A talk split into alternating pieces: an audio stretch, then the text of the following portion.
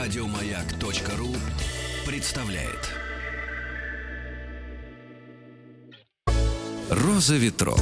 Передача для любителей путешествовать. Вчера мы узнали, что служба безопасности в аэропорту обратит на вас внимание, если вы часто зеваете или сглатываете слюну. Я спросил, а вас подвергали дополнительному осмотру в аэропорту?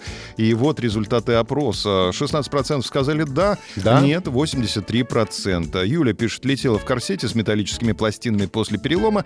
Перелом, перелом, а, перелет был с несколькими посадками. В каких-то аэропортах осмотрели дополнительно, а в каких-то даже не звенела рамка. А, Юлия Мурмачева пишет, каждый раз просят открыть чемодан, интересуясь коробочками с пастелью. Мелки на просвет похожи на патроны, а потом сотрудники восторженно улыбаются. Никогда не видели разноцветных пулик. Антон пишет, подвергался тетка на досмотре, заставила снять кофту и футболку, пытался возразить, на что был жесткий ответ, мол, сейчас пойдем на досмотр, и ты пожалеешь. Разденешься полностью. Эдуард пишет, «А, подвергся дополнительному осмотру в аэропорту Тенерифе, когда вылетали обратно. Ничего из перечисленного я не делал, не брился, не зевал и так далее. Больше скажу, летел с семьей с отдыха. Когда проходили через рамки, меня попросили жестами отойти в сторону и подождать. Минут 5-10 ждал, пока не пришел чел и не проверил руки и карманы каким-то прибором. Первый раз такое было. А, Перелет Тенерифе, Москва, Сургут. А вот Анастасия пишет, что в аэропорту нет, на поезде Санкт-Петербург-Хельсинки подвергли. Я работала в финской фирме и ехала из командировки. Везла подарки от финского офиса нашим сотрудникам. 10 спортивных костюмов. Красиво упакованных в подарочную бумагу. Видимо, это и вызвало подозрение. Обыскали весь чемодан. Пришлось звонить в финский офис, и там уже финны объясняли своим, что и как. Но это очень неприятно, когда твои вещи видит весь поезд и с интересом разглядывает. Новости короткой строкой. Лобода певица отправилась в отпуск с грузинским модельером. Поклонники спрашивают, а где Тиль? Вот. Где Тиль? Может, это и есть грузинский А модельер? Тиль что-то... Тираж вышел, что-то постоянно какие-то у него клипы выходят на YouTube. Даже хорошо. как- Как-то прям он теряет стоимость таким образом. Может быть, наоборот, он приобретает популярность еще большую. Может быть, а может быть и нет. Может быть. Российские туристы начали получать шенгенские визы на 5 лет. В Чехии стало на 9% больше российских туристов. Туроператоры назвали самые дорогие туры по России. Залезаем в чужой карман. На первом месте оказался отдых в Крымском четырехзвездочном отеле, за который семья из четырех человек, двух взрослых и двух детей, заплатила 2 миллиона 79 тысяч рублей. Это не 5-4, да? Не 5,4? Звезды. Отель был. 4. Ага. Четыре, да, четыре звезды. А, военные маяки на Сахалине отремонтируют и сделают туристическими объектами. А как без стресса убить время в аэропорту, стало известно. Нужно просто скачать мобильное приложение воздушной гавани, и тогда у тебя все будет под рукой, ты узнаешь, где тебе отдохнуть, а где перекусить. А, Туристку заставили сделать тест на беременность перед рейсом на Сайпан.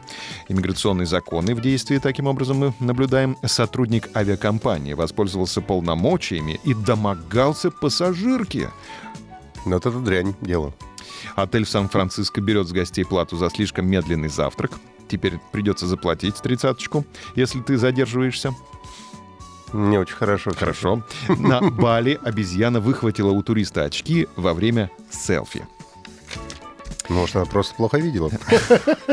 Может быть, дальнозорка или близорукая обезьяна. Как я. Да. А сейчас на развороте у нас материал футуролога Рэя Хаммонда, который в своем докладе «Мир в 2040 году» предсказал события и тенденции, которые будут кардинальным образом влиять на международные путешествия в течение следующих 20 лет. Итак, технология виртуальной реальности станет повседневной для туристов. Она позволит при планировании путешествий, не выходя из дома, попасть в виртуальные гостиничные номера, посетить уличные кварталы, музеи, бесплатно пройтись по ресторанам, чтобы оценить их. Эта тенденция будет стимулировать аппетит предстоящей реальной поездке, а никоим образом ей не мешать. А В течение 20 лет все шире будут использоваться компьютерные системы, идентификация людей по лицам, соответственно, технология, которая уже экспериментально используется в аэропортах, станет в будущем важнейшим фактором не только для мгновенной регистрации на рейс и прохождения процедуры контроля, но и во многих других местах.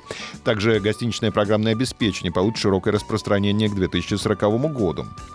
А С его помощью станет возможной автоматическая регистрация в отелях, то есть процедура чек-ин, причем не только в дорогих объектах размещения, но и в обычных двух-трехзвездочных отелях.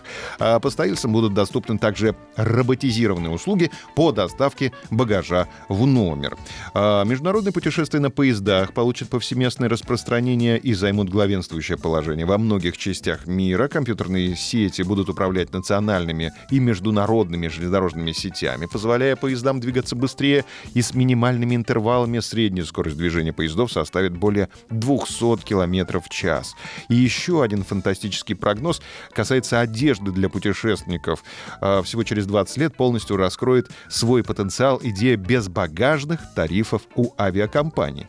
Не нужно будет э, таскать с собой багаж, потому что туристы попросту отправят все необходимые параметры и размеры в отель, где вся тяжелая и объемная одежда, включая плащи или обувь, будут распечатаны на 3D-принтерах и ждать прибытия гостя. Это процентов на 80 уменьшит количество багажа. А также круизные лайнеры будут гораздо более экологичными, чем современные гигантские океанские лайнеры, благодаря использованию сжиженного природного газа. И география путешествий в 40 году выйдет за пределы планеты. Вполне вероятно, что полеты на Луну станут регулярными. Позавтракать на Луну. Отправимся мы с вами. А сейчас отправимся в нашу группу «Маяка ВКонтакте», «Маяк ФМ». Согласны ли вы с этим прогнозом, да или нет? А в комментариях хотелось бы, чтобы вы высказались по поводу этого прогноза, может быть, что-то дополнили и так далее. Результат опроса посмотрим завтра. Подписывайтесь на подкаст «Роза ветров». На сегодня у меня все.